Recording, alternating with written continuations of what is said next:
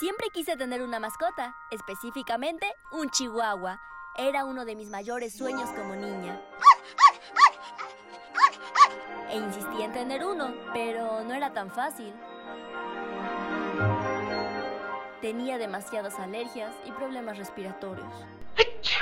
Por lo cual, creíamos en un riesgo y no sabíamos que incluso recomendaban a esa raza para gente con asma. Así que después de un tiempo, llegó un día de marzo de 2008, en el que mis abuelos decidieron adquirir un pequeño amigo. Podría visitarlo y jugar con él las veces que quisiera.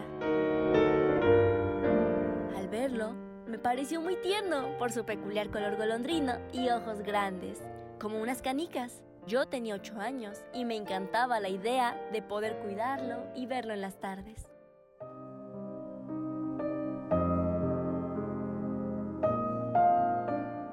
Embargo, el tiempo pasó y un 29 de enero de 2018 fue el día en el que Capi comenzó a comportarse diferente. Solo se recostaba entre sus cobijas, se notaba más delgado e incluso su mirada estaba apagada. Algo le pasaba, pero nadie imaginaba qué. La casa de mis abuelos estaba en remodelación. Había taladros, martillos y palas que creaban un molesto ambiente, especialmente para los oídos sensibles de un animalito.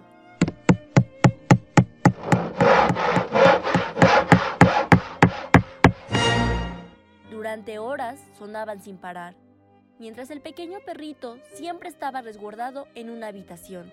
De esa manera, creían mis abuelos, estaría a salvo. Fuimos por una opinión profesional, pero el veterinario no hallaba el porqué. Mientras, hacíamos más fácil el proceso escondiendo los medicamentos entre su comida. Él cada vez tenía menos interés en acercarse a probarla. Solo quería descansar. Más tarde supimos que era un daño neurológico. No había solución. Ya no tenía ánimos. En todo momento lo visitaba Después de clases iba a darle abrazos y besos. Intentaba estar en el mayor tiempo posible con él. Aunque no dio resultado. El 5 de febrero sufrió demasiado. Su cuerpo se sacudía.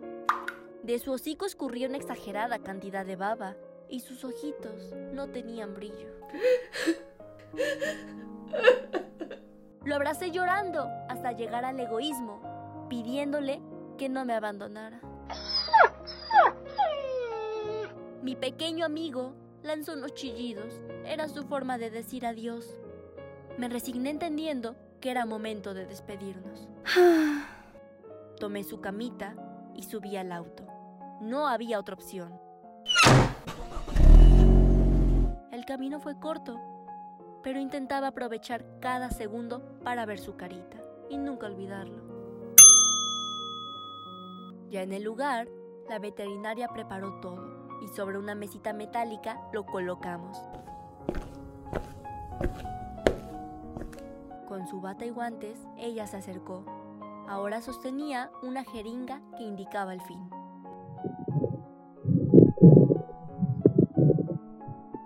Mantuve su patita entre mis manos y le dije adiós.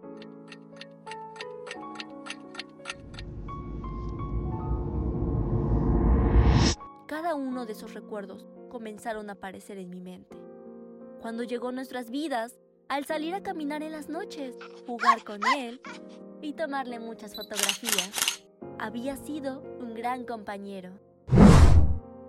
De vuelta a la realidad, el cuerpo de mi amigo ya estaba bajo la tierra de la cochera, cerca de su antiguo hogar, en el lugar donde vivió la mayor parte de su vida. Las flores púrpura y la vela juego que elegí le acompañaron un día, como una pequeña ofrenda a lo mucho que nos entregó por casi 10 años.